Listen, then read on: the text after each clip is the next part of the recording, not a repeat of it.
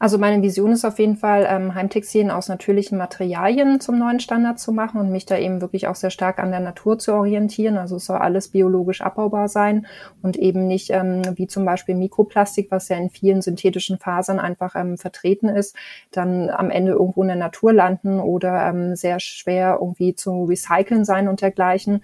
Also das sind auf jeden Fall so, so Themen, wo ich mich ganz klar von abgrenzen möchte und ich finde es auch nicht sinnvoll, Produkte aus PET-Flaschen zum Beispiel herzustellen was ja auch sehr stark ähm, von, von großen Marken und so weiter ähm, kommuniziert und ähm, vermarktet wird, ähm, finde ich nicht den richtigen Ansatz, weil gerade PET-Flaschen sollen eben auch in dem Kreislauf bleiben, wo sie sind und nicht dann ähm, ja andere Wege sozusagen wiederfinden.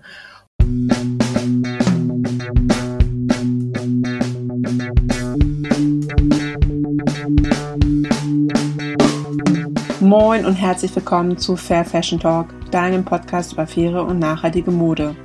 Ich bin Sabine Pausen, deine Gastgeberin und ich freue mich sehr, dass du bei diesem Podcast wieder gelandet bist. Seit 2021 interviewe ich regelmäßig interessante Persönlichkeiten und Organisationen aus dem Bereich Fair Fashion bzw. nachhaltige Mode. Es macht mir unheimlich viel Spaß, mein Wissen und meine Erfahrung über mein Herzensthema mit dir zu teilen. Und vielleicht kann ich auch dich dadurch motivieren und dafür begeistern, diese wichtigen Themen in deinem Alltag mit einzubinden und zu berücksichtigen. Justine Weiss hat sich aus tiefster Überzeugung mit einem Online-Shop für nachhaltige Heimtextilien selbstständig gemacht, weil sie nicht nur eine Nische in einer Nische sein wollte, sondern weil es ihr von Grund auf wichtig ist, mit natürlichen Materialien unter fairen Bedingungen zu arbeiten und zusätzlich noch einen Fokus auf Female Empowerment zu setzen. Ich unterhalte mich mit ihr darüber, welche Kriterien ihr bei der Auswahl der Marken wichtig sind, welche Unterschiede es zum stationären Handel gibt und wie man Nachhaltigkeit online umsetzen kann. Und wenn du dich jetzt noch fragen solltest, was eigentlich Heimtextilien sind, dann höre dir auf jeden Fall diese Folge an. Hallo Justine, herzlich willkommen zu meinem Podcast Fair Fashion Talk. Ich freue mich, dass du dir die Zeit dafür genommen hast. Hallo Sabine, vielen Dank für die Einladung. Ich freue mich, heute dabei zu sein. Ich habe schon ganz viele Folgen von dir gehört und freue mich, dass ich heute selber mal hier vertreten sein darf. Ach, das ist toll. Das freut mich natürlich auch wiederum, äh, dass du die gehört hast. Und ähm, ich bin ganz gespannt irgendwie, was die Folge heute mit dir so alles an äh, Input irgendwie geben wird. Und deswegen würde ich vorstellen, nicht vorstellen, ich habe dich schon vorgestellt, aber ich würde vorschlagen, du stellst dich jetzt einmal nochmal vor, wer du bist und was du so machst. Sehr gern. Ich bin Justine, ich bin die Gründerin und Geschäftsführerin von Lama Living und Lama Living ist ein Online-Marktplatz für nachhaltige Heimtextilien. Ich werde auch immer wieder gefragt, was Heimtextilien sind. Deswegen ähm, würde ich da auch ganz gerne nochmal drauf eingehen. Also eigentlich alles an Textilien, was du so in deinem Zuhause hast. Also wenn wir so durch die unterschiedlichen Räume gehen, sei es im Badezimmer die, die Handtücher, mit denen wir uns tagtäglich abtrocknen, im Schlafzimmer die Bettwäsche oder eben im Wohnzimmer auch die Kuscheldecke und Dekokissen, um es uns gemütlich zu machen. Genau. Und was ist das Besondere? Es sind alles natürliche Materialien, die ich einsetze. Also zum Beispiel Biobaumwolle, Leinen, Hanf und Wolle. Also zum Beispiel vom Alpaka oder vom Schaf. Und ähm, das weitere Thema, was besonders ist, ist das Thema Female Empowerment. Also dass ich eben auch gezielt Frauen unterstützen möchte mit Lama Living. Hm, genau, da hatten wir ja neulich schon die Podcast-Folge mit der Lorena Gerstner von Verdonna. Da kommst du nachher ja auch nochmal drauf zu. Ähm, aber witzig, darüber habe ich noch nie nachgedacht, dass jemand das nicht klar ist, was Heimtextilien sind. Aber da merkt man mal wieder, wie man in seiner Blase so festhängt. Kommt tatsächlich ganz, ganz häufig vor, ja. Und das sind nicht nur Männer, die das fragen, auch unter anderem Frauen, die dann manchmal nicht genauer Heimtextilien einordnen können. ja, okay. Ja, man muss immer wieder mal genau aus seiner Bubble rauskommen und mal wieder denken, so, nee, das ist nicht selbstverständlich irgendwie immer alles, ne? Ja. Ähm, wie bist du denn darauf gekommen? Weil es gibt ja nun schon viele nachhaltige Online-Shops, also mit nachhaltigen Produkten meistens ja irgendwie Textilien. Ähm, wieso hast du dann den Fokus auf Heimtextilien gelegt? Was war da so der Auslöser für? Mhm. Also zum einen habe ich von 2017 bis 2020 ein MBA Sustainability Management an der ähm, Leuphana in Lüneburg ähm, berufsbegleitend studiert. Und dieses Studium hat mich sehr stark einfach auch nochmal geprägt in Bezug auf die Nachhaltigkeit und ähm, auch so ein Stück weit die Frage für mich gewesen, wo geht die Reise hin? Ähm, ich war ja viele Jahre im Angestelltenverhältnis ähm, tätig und habe auch viele Jahre ähm, Heimtextilien für einen großen Konzern eingekauft.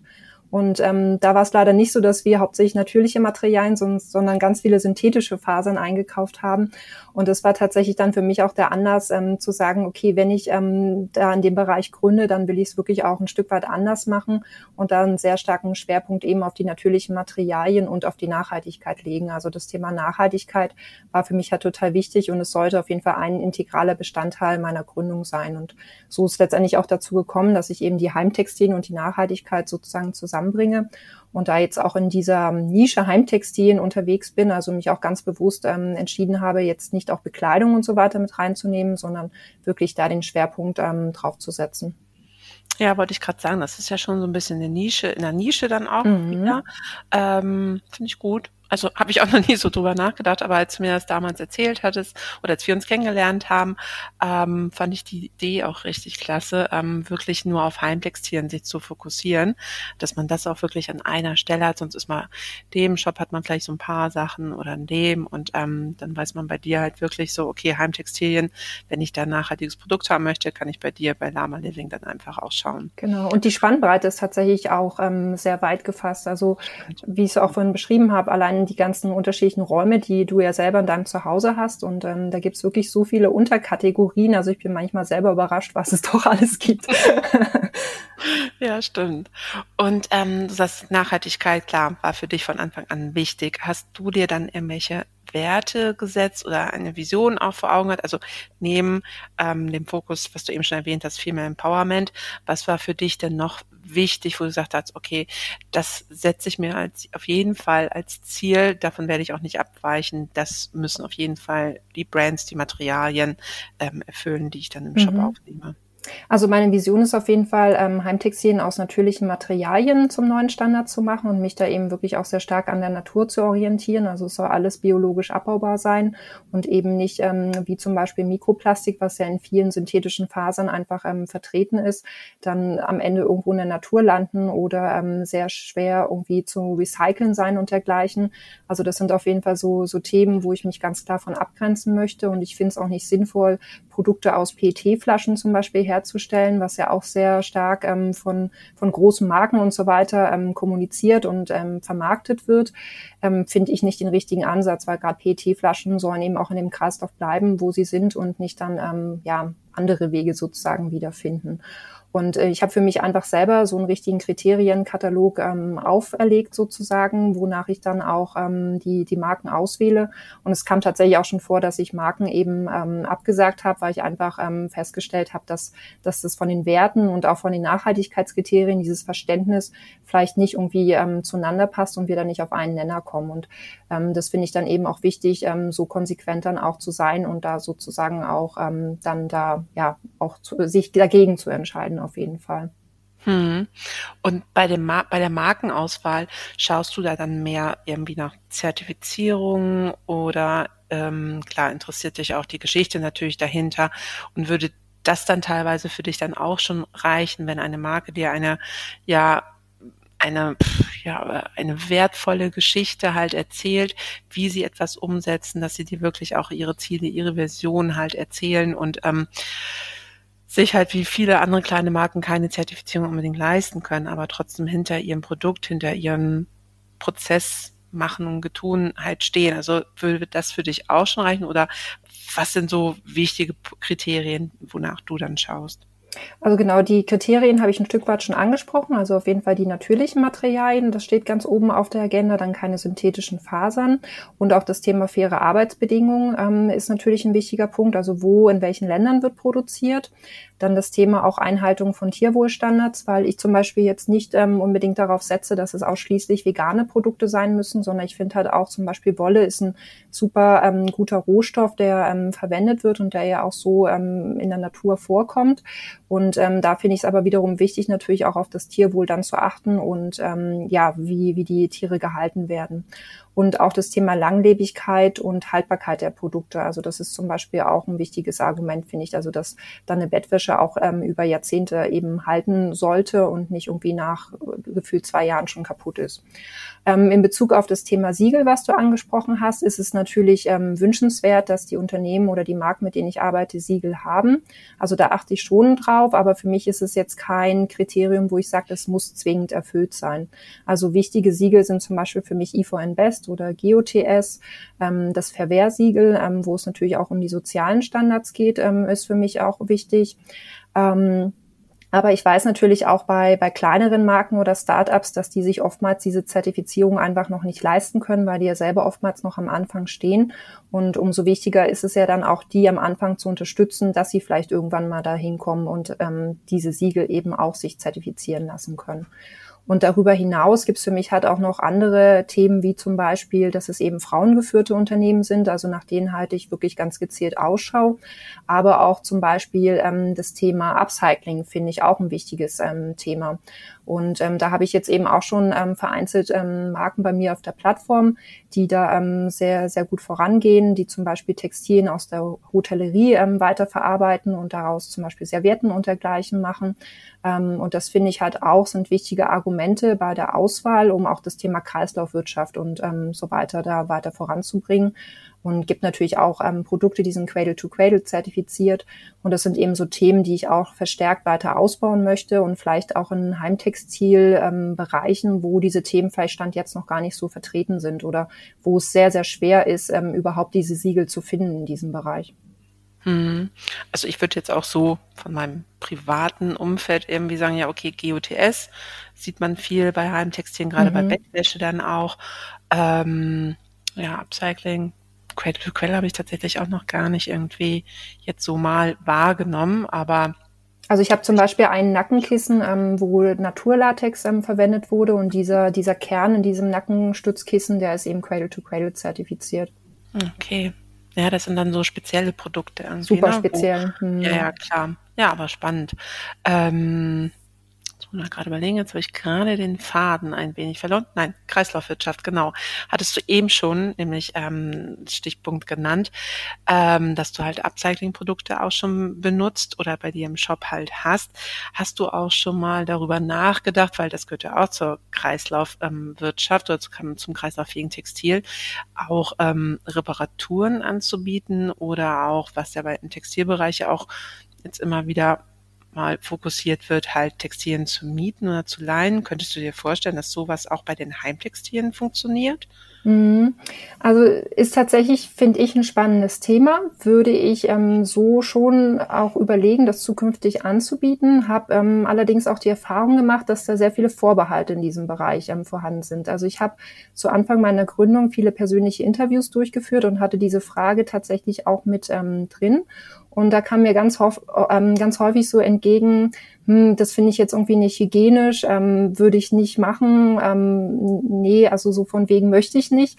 Und ich habe dann immer so ein bisschen provokativ die Gegenfrage gestellt, wie machst du es denn im Hotel? Also da haben ja auch schon zig Menschen vor dir in der Bettwäsche geschlafen und das findest du ja dann auch nicht irgendwie eklig oder so oder niemand würde auf die Idee kommen, eigene Bettwäsche mit ins Hotel mitzunehmen. Und ich finde immer, wenn man dann so diese Frage stellt und die Leute dann ins Nachdenken kommen, dann ist es ganz oft so, dass sie es dann doch gar nicht mehr so schlimm finden. Und ich glaube, darüber, über diese Schwelle muss man irgendwie erstmal drüber kommen. Trotzdem beobachte ich natürlich am Markt, dass es gar nicht so in dem Bereich viel angeboten wird. Also mir sind jetzt in dem Sinne keine Plattformen bekannt, wo ich jetzt zum Beispiel eine Bettwäsche oder dergleichen mieten könnte. Also ich glaube, das ist tatsächlich noch ein Stück weit eine Marktlücke. Und was ich auch dazu sagen muss, im Bereich Fashion, ähm, alles was mit Mietservice und dergleichen zu tun hat, sehen wir ja auch gerade, dass es eher auch wieder rückläufig ist, also dass die wirklich ähm, ja aktuell in der wirtschaftlichen Lage Probleme haben und dass viele auch wieder das, dieses Geschäftsmodell einfach aufgeben. Und dann stellt sich natürlich die Frage, wie ist es dann bei Heimtextilien? Würde sich das überhaupt lohnen, das ähm, anzubieten? Ja. Mhm. ja, das stimmt, hast du recht. Ich hatte neulich ein Gespräch mit jemandem, der davon äh, erzählt, der halt klar im Pflegebereich oder in Hotels, da wird ja viel mit Bettwäsche oder mit Handtüchern halt im Leasingverfahren halt ähm, na, gearbeitet. Ne? Mhm. Ne? Das Hotel Bettwäsche abgeholt wird, wieder äh, gewaschen wird und dann wieder verwendet wird. Ähm, aber das ist, glaube ich, dann einfach auch ein ja ein ganz anderer Umfang als im privaten Bereich. Da funktioniert das wahrscheinlich dann schon eher. Ja. Also war auch einfach nur so eine Frage, weil mich das halt auch irgendwie so beschäftigt hat oder es beschäftigt einen ja immer wieder, welche Option hat man, damit man im Kreislauf irgendwie ein bisschen mehr bleiben kann. Mhm. Ähm, gut, und Reparaturservice kommt wahrscheinlich bei Heimtextilien auch eher gar nicht jetzt so zum Tragen, will ich jetzt mal vermuten, oder? Hm, könnte schon auch ein Thema sein, also dass sich irgendwie mal Nähte oder so auftrennen und dergleichen, aber dann ist halt so ein bisschen die Frage, ob man dann vielleicht eher eine Nähwerkstatt in, in der Region, in der Region geht und das reparieren lässt, als es jetzt dann ähm, per Online-Versand irgendwie hin und her zu schicken. Also das ist dann auch wieder so ein bisschen die Frage, die ich mir stelle, ob es dann nicht vielleicht andere Services gibt, die da in der Hinsicht dann besser wären. Hm. Naja, das stimmt. Man könnte halt dann, das kenne ich auch irgendwie, dass man halt sonst so ein Netzwerk, so ein kleines aufbaut, wo man dann sagt, okay, geh mal zu deiner Schneiderin oder zu deinem Schneider des Vertrauens und wir übernehmen die Kosten oder sowas dann halt. Ne? Aber ich glaube, es ist immer noch so, dass viele ähm, Leute oder VerbraucherInnen eher sich wahrscheinlich ein neues Teil kaufen, als es dann zum Reparieren zu geben. Also mhm. so ich das manchmal bei mir auch im Bekanntenkreis, ähm, dass der Weg anscheinend irgendwie immer noch einfacher ist, als das Teil, was man hat, wo vielleicht nur ein Loch ist oder der Reißverschluss kaputt ist, das mhm. zu reparieren zu lassen. Also gutes Stichwort ähm, mit dem Reißverschluss. Ich habe zum Beispiel auch überwiegend Bettwäsche, die ähm, mit Knöpfen ähm, als Verschluss verarbeitet ist, ähm, einfach weil dieses Thema Reißverschluss eben auch viel schneller kaputt gehen kann und dann eher die Bettwäsche nicht mehr genutzt wird deswegen oder man sich da jetzt auch nicht so rantraut, so einen Reißverschluss zu reparieren. Und ähm, wie gesagt, die meiste Bettwäsche bei mir hat Knöpfe und die sind auch äh, wirklich dann reine Naturmaterialien, zum Beispiel aus Steinnuss oder aus Kokosnuss. Und ich finde, das passt ja dann auch wieder zu dieser Natürlichkeit, ähm, dass es eben auch so komplex durchdacht ist und dass da jetzt nicht irgendwie so ein Synthetikreißverschluss verarbeitet ist. Hm. Ähm, dann wären wir da jetzt eigentlich bei der Frage, ob du auch irgendwie schon ein Lieblingsprodukt oder eine Lieblingsmarke bei dir im Shop hast. Natürlich, weil wahrscheinlich liebst du alle deine Produkte und alle deine Marken, weil du sie auch sehr, sehr sorgfältig ausgewählt hast. Ich habe das auch immer ähm, mit Freude beobachtet, wenn du wieder dann halt ein neues Brand irgendwie gelauncht hast und es vorgestellt hast. Das war auch mal so wirklich so Tara, äh, herzlich willkommen und irgendwie, das war immer sehr, sehr schön zu beobachten. Aber vielleicht hast du ja doch eins, wo du sagst so, die Story bewunderst du vielleicht auch oder ähm, die Entwicklung der Marke oder so, weil es ist ja doch immer wieder finde ich ja doch für die kleineren Marken doch schwer, halt ähm, ja äh, auf der Fläche irgendwie zu überleben teilweise. Und ähm, gerade auch während der Corona-Zeit ähm, hat es ja leider auch viele, ja, wir haben es viele nicht geschafft. Vielleicht hast du da trotzdem irgendwie mal ein Beispiel, wo du sagst, das ist ganz, ganz beeindruckend mhm. gewesen. Also wie du natürlich schon gesagt hast, ich mag ähm, alle meine Marken sehr gerne, ansonsten wären sie auf dem Marktplatz nicht vorhanden. Mhm. Ähm, eine, die für mich besonders heraussticht, ist auf jeden Fall Verdonna. Ähm, einfach mit dem Hintergrund, dass sie auch eine der ersten Marken auf meinem Marktplatz ähm, war, die da vertreten war. Und ich mag auch den Austausch mit der Gründerin, mit Lorena sehr gern. Also wir ähm, sind uns schon häufiger auch persönlich begegnet und ähm, ich finde es immer sehr toll, auch so zu schauen, wo sie gerade steht oder wie wir uns auch gegenseitig unterstützen können.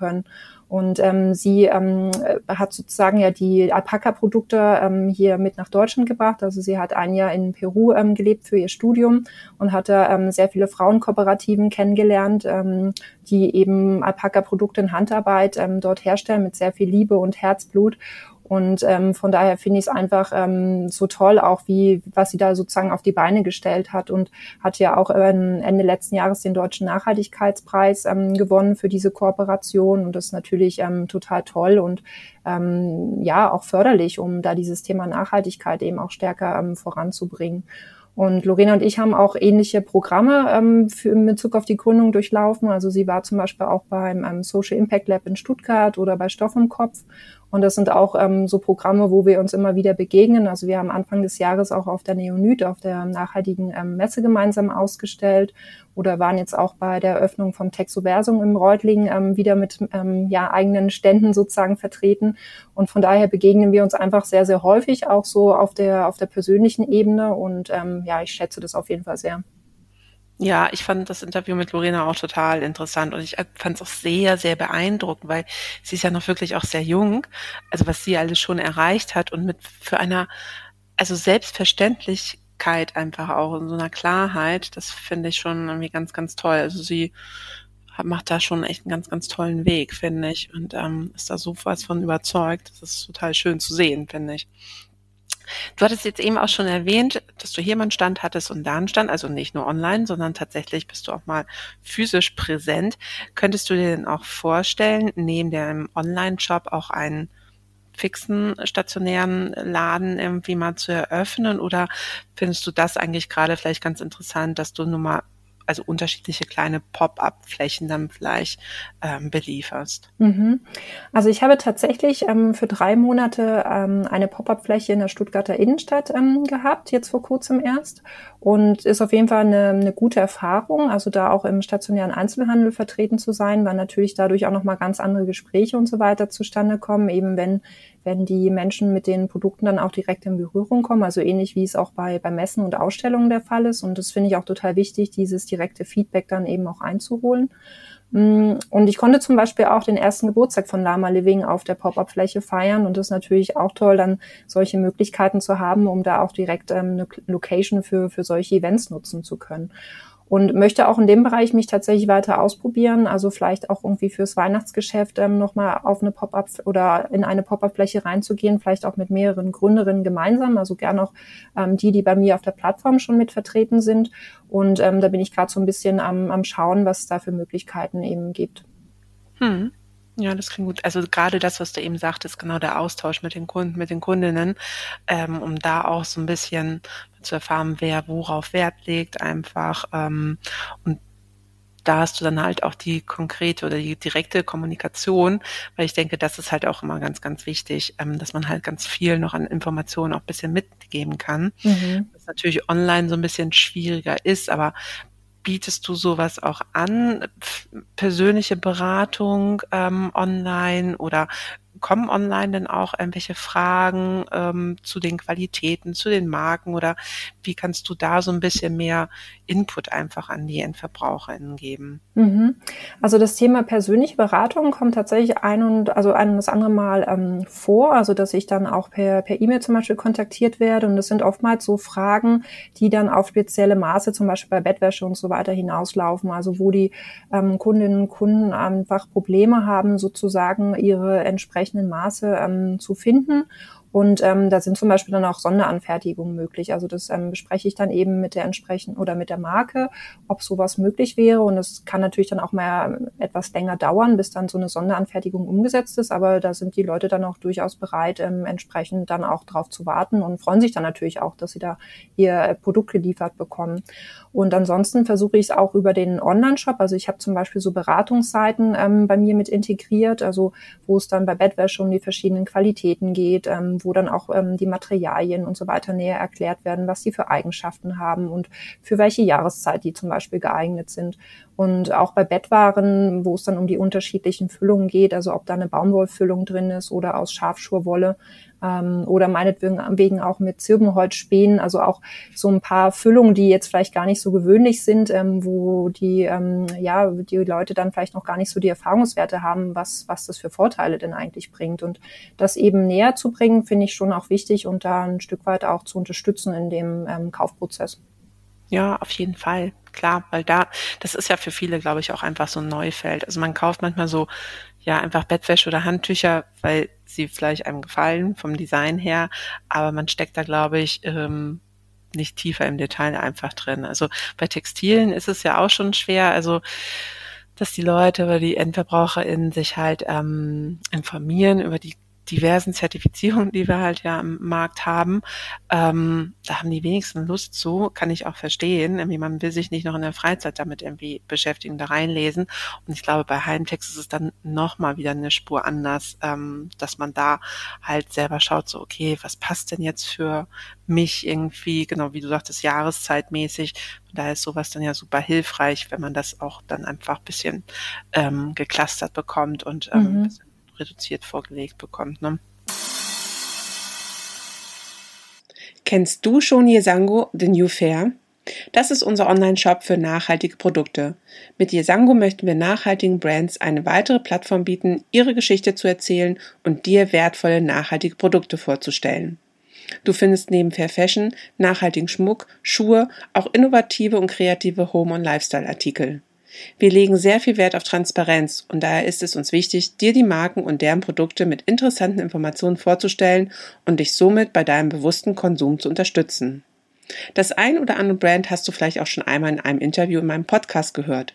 Schau doch einfach mal vorbei. Vielleicht findest du bei Yesango dein neues Lieblingsbrand. Den Link findest du in den Show Notes. Und ähm, du hattest vorhin auch schon angesprochen, dass du mit äh, während der Gründungsphase mit der Lorena Gerstner halt ja auch viele Gemeinsamkeiten äh, gefunden hast und ihr, ihr euch auch immer sehr oft begleitet habt. Ähm, Kannst du da aus der Phase, aus deiner Gründungsphase irgendwie noch mal ein bisschen erzählen, ob du da irgendwelche besonderen Herausforderungen hattest, wo du sagst, okay, die würde ich gerne jetzt auch noch mal teilen. Wir sind zwar jetzt hier kein Gründungspodcast, aber ich denke, das ist immer trotzdem hilfreich, weil es gibt viele ja, ähm, sich gerne selbstständig machen würden und dann finde ich solche Tipps immer ganz wertvoll. Mhm. Also was mir auf jeden Fall im Gründungsprozess sehr stark geholfen hat, sind ähm, diese Accelerator-Programme, die ich vorhin auch schon mal kurz erwähnt hatte und ähm, da auch im speziellen Stoff im Kopf von der Hochschule Reutlingen, weil die ähm, wirklich diesen starken Fokus auf Textil eben auch haben. Und ähm, das hat mir einfach auch geholfen mit Bezug auf das Netzwerk, dass ich da ähm, auch meine Kontakte ausweiten konnte und ähm, auch entsprechend zum Beispiel Marken und so weiter auch darüber finde oder wo ich zum Beispiel auch Mitglied bin, ist beim Verband ähm, in Baden-Württemberg ähm, Südwesttextil, die natürlich auch viele Mitgliedsunternehmen haben, ähm, die dann zum Beispiel auch schon auf mich zugekommen sind, ähm, weil entsprechend ähm, eine, also in einem Printmagazin über mich berichtet wurde und die den Marktplatz eben auch unterstützenswert finden und dann auch entsprechend dann dadurch auf mich ähm, aufmerksam werden und auf mich zukommen. Und ich finde gerade im Gründungsprozess oder auch eine meiner Herausforderungen ist so das Thema Sichtbarkeit und Reichweite ähm, da halt einfach auch ähm, ja gefunden zu werden und die Marke bekannter zu machen. Und es ist tatsächlich am Anfang gar nicht einfach, ähm, gerade eben weil in den Suchmaschinen und so weiter die, die ersten Plätze alle von den großen Big Playern ähm, belegt sind. Und auf Seite zwei drei guckt ja keiner mehr, sondern ähm, man muss irgendwie es schaffen, auf die ersten Seiten zu kommen. Und bei mir ist es aktuell so, dass ich jetzt auch kein großes Werbebudget ähm, dafür vorhanden habe und auch ehrlich gesagt momentan dafür nicht ausgeben möchte, sondern es eher auf dem organischen Weg ähm, versuchen will, ähm, wird sich noch zeigen, ob das so am Ende funktionieren wird. Aber ähm, was natürlich auch hilft, ist so dieses Thema, ähm, ja, auch PR, Sichtbarkeit durch ähm, auch zum Beispiel den Podcast heute, ne? dass ähm, einfach darüber ähm, gesprochen wird oder auch zum Beispiel, dass ich als Speakerin ähm, eingeladen werde oder dass ich in Magazine, Zeitschriften zum Beispiel mit Lama Living reinkomme. Also das sind ja alles so ähm, Stellschrauben, die letztendlich auch dazu ähm, führen können oder helfen, dass du halt ähm, dann auch auch entsprechend eine Reichweite bekommst. Hm, also generell ist es wichtig, ein gutes Netzwerk sich aufzubauen, damit man dort wieder halt weitere Kontakte einfach bekommt und man darf, glaube ich, auch nicht äh, scheu davor sein, um Hilfe halt einfach auch zu bitten. Also man muss, glaube ich, auch nicht immer alles selber machen, ähm, sondern kann da dann ja vielleicht auch ähm, so ein bisschen seine Nutzen draus ziehen und ja. nach Unterstützung auch fragen. Ne? Und das ist natürlich auch in Bezug auf die Marken ähm, Thema. Also wenn ähm, wir uns da irgendwie austauschen und dergleichen, dann geht es natürlich auch da immer um, um ähnliche Themen wie Gründungsprozess und dergleichen, weil viele, ähm, ja wie gesagt, jetzt auch noch am Anfang stehen und man ja auch sich so ein Stück weit gemeinsam auf die Reise macht und guckt, ähm, wo man sich da unterstützen kann dann auch. Ja, absolut. Also ich denke auch, dass das ganz sinnvoll ist, sich da auszutauschen.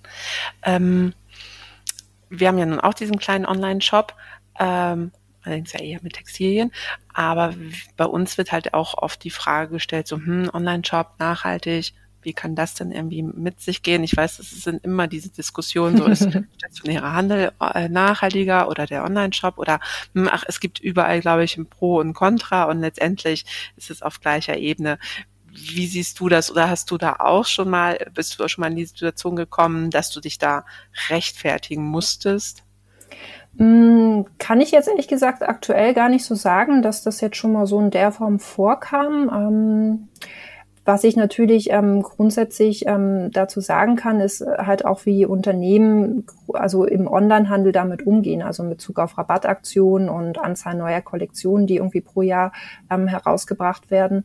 Und ich habe mich zum Beispiel bei Lama Living gezielt auch dafür entschieden, ähm, jetzt aktuell zum Beispiel keinen Summer Sale oder dergleichen oder irgendwie ständige Rabattaktionen anzubieten, weil ich finde, ansonsten gewöhnen sich halt auch die Kundinnen und Kunden sehr stark daran und dann kaufen sie wirklich auch gar nicht mehr, wenn jetzt nicht gerade irgendwie wieder so eine Rabattaktion stattfindet. Und ich finde, ähm, auch bei mir sind es eher zeitlose Designs, die jetzt gar nicht irgendwelchen Saisons und Trends unterliegen. Und es gibt gar keinen Grund oder eine Notwendigkeit in dem Sinne, diese Produkte zu reduzieren. Und ich finde, es hat ja dann auch wieder was mit Wertschätzung gegenüber den Textilien zu tun, wie viel ähm, Arbeit und ja, also dieser ganze Prozess, der jetzt endlich dahinter hängt mit der Lieferkette und dergleichen, das hat ja auch seine Bewandtnis, warum die ähm, Preise so entsprechend gestaltet sind. Und ähm, von daher finde ich das nicht sinnvoll und möchte das auch mit Lama Living nicht unterstützen. Und ich finde, das ist auch gar nicht so eine Frage irgendwie des stationären oder des Onlinehandels, sondern wenn ich durch die Innenstädte laufe, sehe ich halt genauso auch diese ganzen Rabattaktionen. Also es ist eher die Frage, wie, wie das Unternehmen sich dazu positioniert. Und zum Beispiel gibt es bei mir auch Versandkosten, weil ich halt auch finde, ähm, Versanddienstleistungen müssen ja auch ähm, irgendwo abgebildet werden. Und das sind ja auch Menschen, die diese Pakete ausliefern und dergleichen. Und ähm, finde jetzt zum Beispiel auch ähm, das ein wichtiges Argument, um auch so Impulskäufe zu vermeiden oder unnötige Retouren, wo vielleicht Kundinnen und Kunden einfach nur bestellen, weil sie es mal irgendwie anschauen wollen. Ähm, ich finde, damit ähm, wirkst du dem ja auch schon so ein Stück weit entgegen, sondern die sollen halt wirklich ähm, ja nur bestellen, wenn sie das auch äh, wirklich benötigen und auch nicht irgendwie in zig verschiedenen ähm, Farben und Größen, wie es ja oft im Fashion-Bereich ja auch der Fall ist, sondern ähm, ja, am besten sich auch vorher Gedanken machen, was habe ich denn für eine Bettwäschengröße oder was brauche ich denn für ein Spannbettlaken und dann vielleicht auch mal den Zollstab rausholen und nochmal nachmessen, bevor ich jetzt einfach bestelle. Ja, genau. Ja, sprichst du mir absolut aus dem Herzen. Also schon mit dem ersten Teil. Ähm, genau, wir machen auch keine Sales, versuchen wir auch so lange wie möglich zu vermeiden, weil genau, äh, warum sollte irgendwann ein Produkt weniger wert sein, als es vor drei Monaten einfach war? Und ich denke auch gerade im Heimtextbereich, klar arbeitet man ja im Heimtextbereich, manche auch mit Trennfarben und so, aber generell ist es ja, finde ich, wirklich ein, ähm, ja, kein saisonales Produkt einfach. Also man kann da ja wirklich gut Standard Basic hört sich immer so blöd an, aber das sind ja keine fancy Sachen, wie es manchmal in der Textilbranche gibt, äh, diesen Sommer irgendwie, keine Ahnung, baufreie Tops irgendwie in mhm. oder sowas. Ne, also ich glaube, damit kann man wirklich ganz gut einfach ähm, arbeiten, denke ich. Und zweite mit den Retouren, das würde mich jetzt auch dann nochmal tatsächlich interessieren, Justine. Machst du denn bei den Retouren, wie gehst du damit um? Ähm, bezahlt der ähm, na, der Käufer, die Käuferin die Retourenkosten, ähm, um da auch, weil ich weiß, das ist halt auch ein großes Thema im Onlinehandel, dass man generell eigentlich, um genau das zu vermeiden, dass immer wieder ähm, Retouren äh, genutzt werden, dass man halt auch sagt, ähm, gut, lieber Kundin, liebe Kundin, die Retoure müsstest du dann selber zahlen, wenn du es wirklich zurückschickst. Also um diesen, diese Überbestellung halt auch einfach zu reduzieren. Mhm. Also aktuell ist es so, dass ähm, die Retourenkosten über mich laufen. Also das muss die Kundin oder der Kunde nicht selbst bezahlen, sondern tatsächlich nur, ähm, wenn, wenn bestellt wird, also den Hinweg.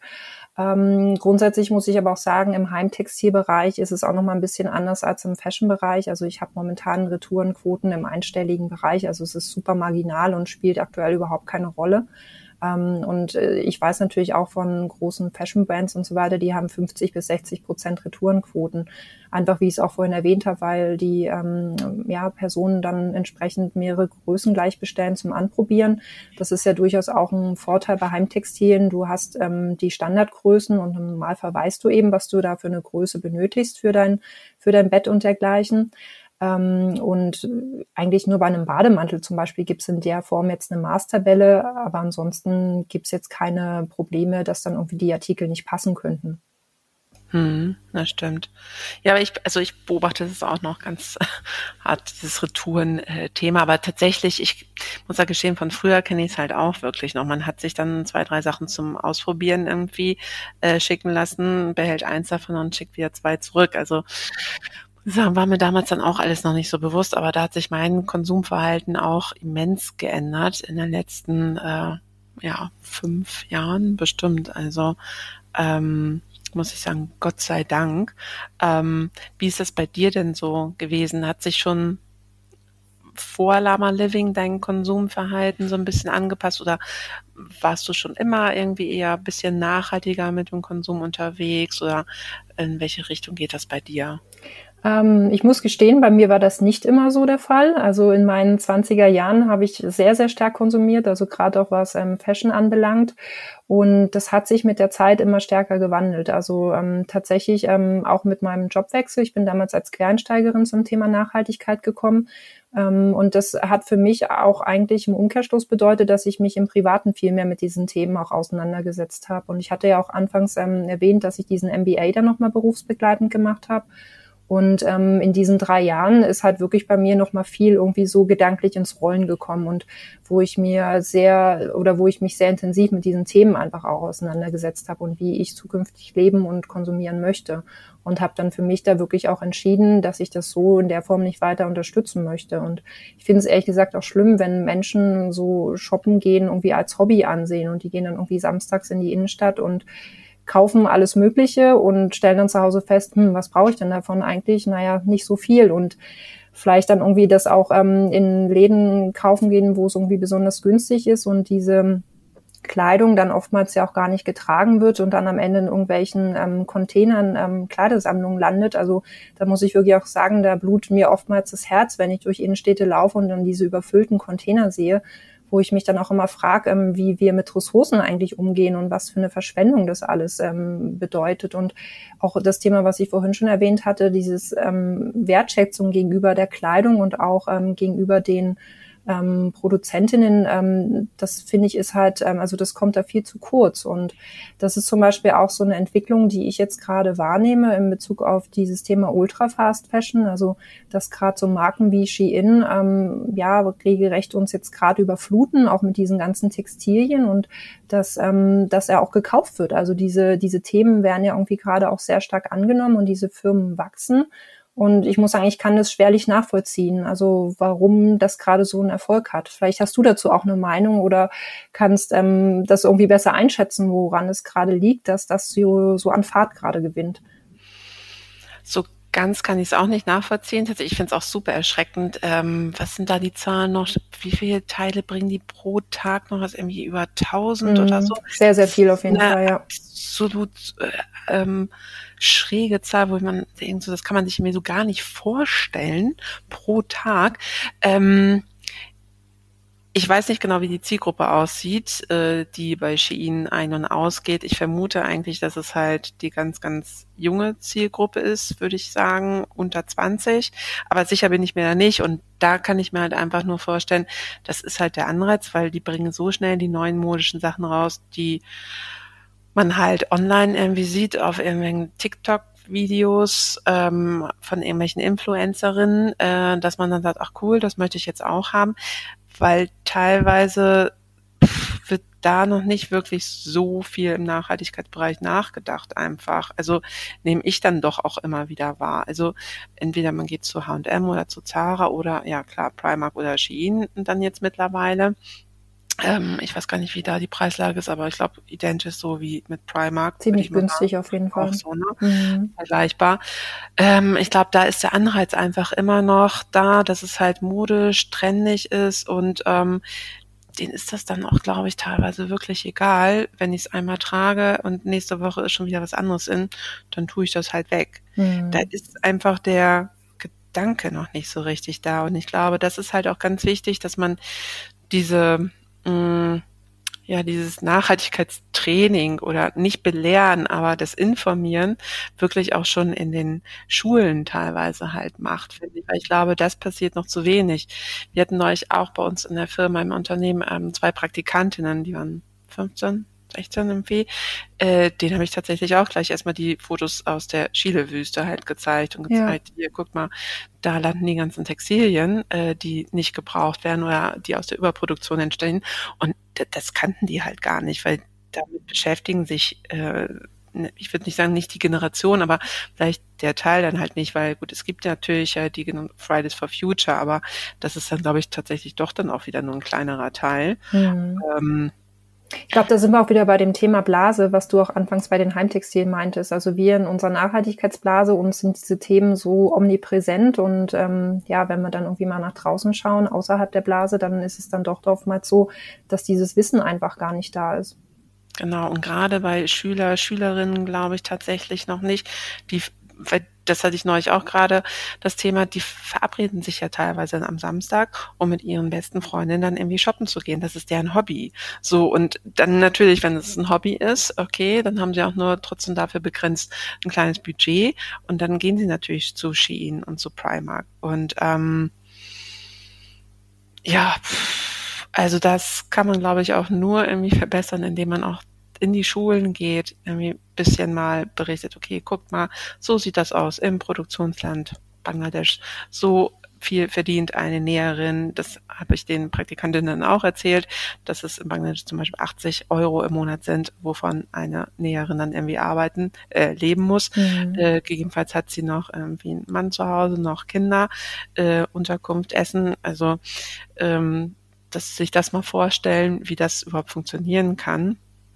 Aber auch das muss man immer wieder halt kommunizieren. Und ähm, ja, also mich hatte neulich auch gerade mal irgendwie über den Podcast eine Lehrerin angeschrieben, ähm, die überlegt hat, ob sie solche Themen mal in die Schule mit reinbringt. Und ich denke, das wäre schon ganz sinnvoll.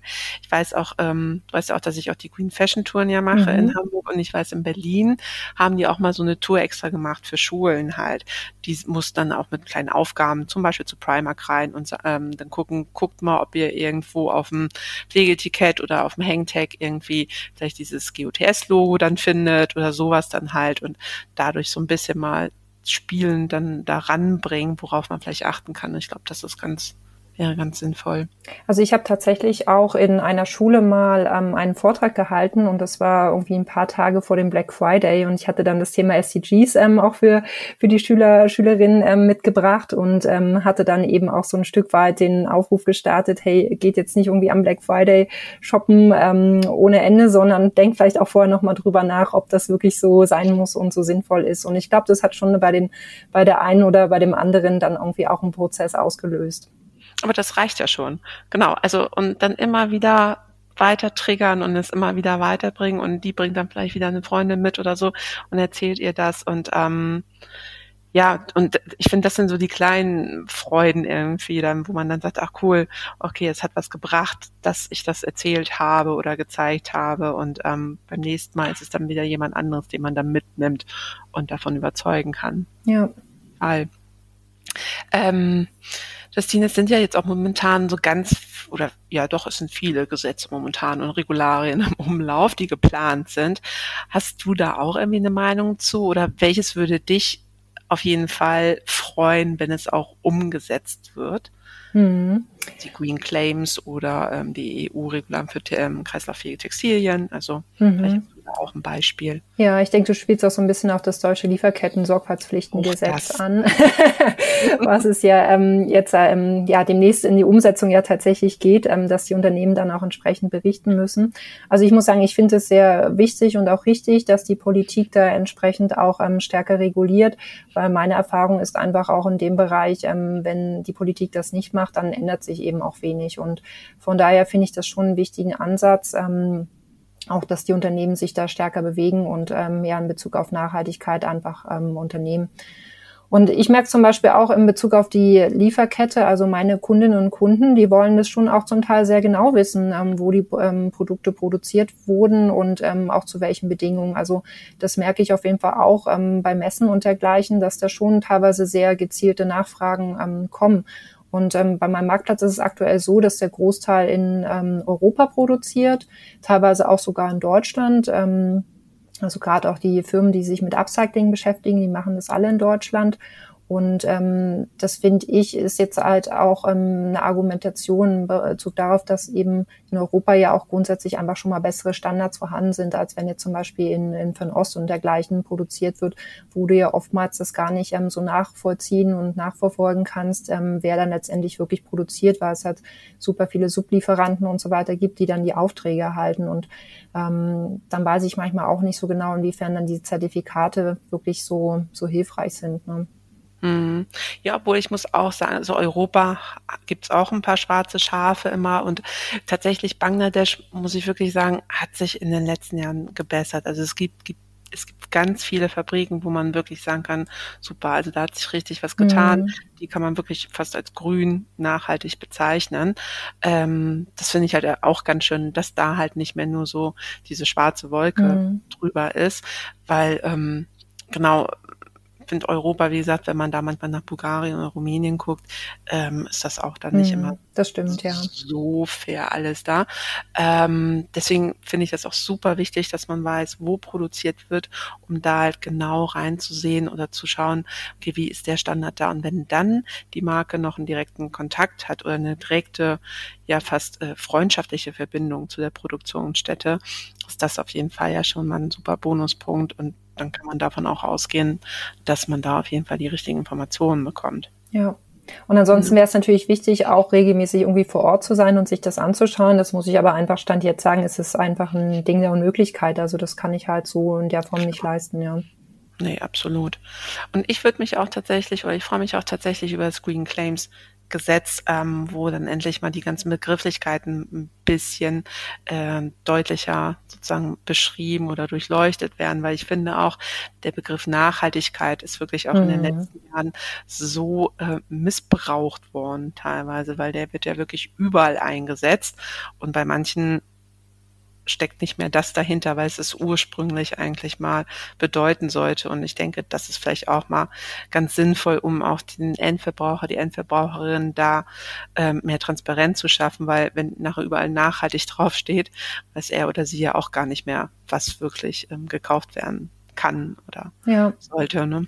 Und auch in Bezug auf ähm, Verpackung zum Beispiel. Also da macht die EU ja auch ähm, demnächst strengere ähm, Vorgaben, was zum Beispiel Mehrwegverpackungen im Onlinehandel und dergleichen ähm, betrifft. Also da kommen, denke ich, auch viele neue Dinge ähm, auf uns zu, wo wir uns einfach darauf einstellen müssen. Bei mir ist zum Beispiel aktuell so, dass ich keine Neukartonagen verwende, sondern wirklich ähm, Kartonagen wiederverwende, die schon mal im Umlauf waren. Die sehen manchmal vielleicht nicht so besonders hübsch aus, aber wenn sie ihren Zweck nach wie vor erfüllen, finde ich das auch vollkommen in Ordnung.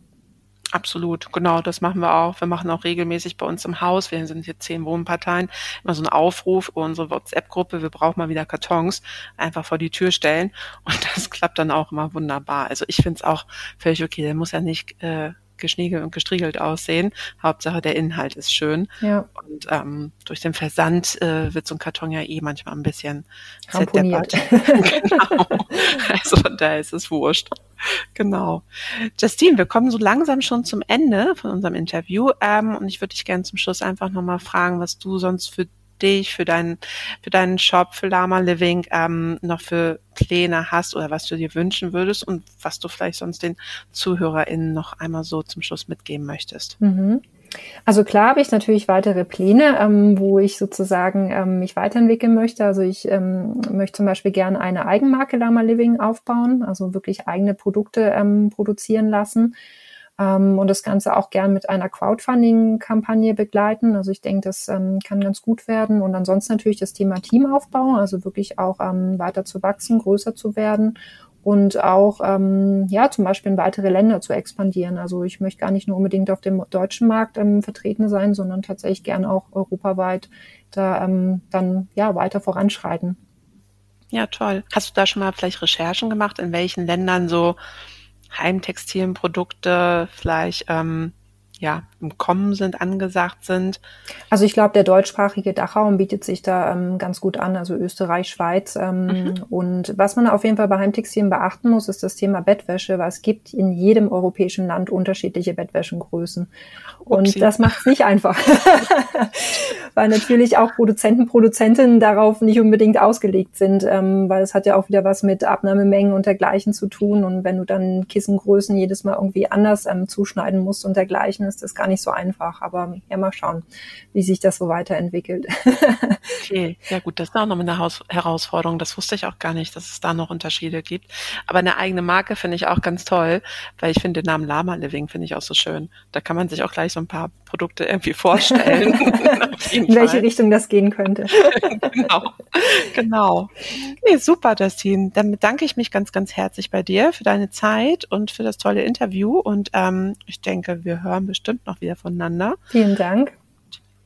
Und dann wünsche ich dir auf jeden Fall ganz, ganz viel Erfolg weiterhin. Und ähm, ja, ein schönes Wochenende dann schon mal. Ja, vielen Dank. Und wenn es ansonsten Marken gibt, die das vielleicht jetzt hören und ähm, sozusagen ähm, da auch Interesse hätten, auf meinem Marktplatz vertreten zu sein, können die sich natürlich auch gerne bei mir melden. Also ich freue mich da auch immer über wieder neue Kontakte. Super, deine Webseite werde ich in den Shownotes auf jeden Fall verlinken, so dass man dich dann kontaktieren kann. Und ähm, genau, ich denke, ähm, da wird bestimmt die eine oder andere Marke noch auf dich zukommen. Das kann ich mir gut vorstellen. Sehr schön. Vielen Dank. Aber natürlich als Frauen, mit einer Frauengründerin. das wäre das Beste.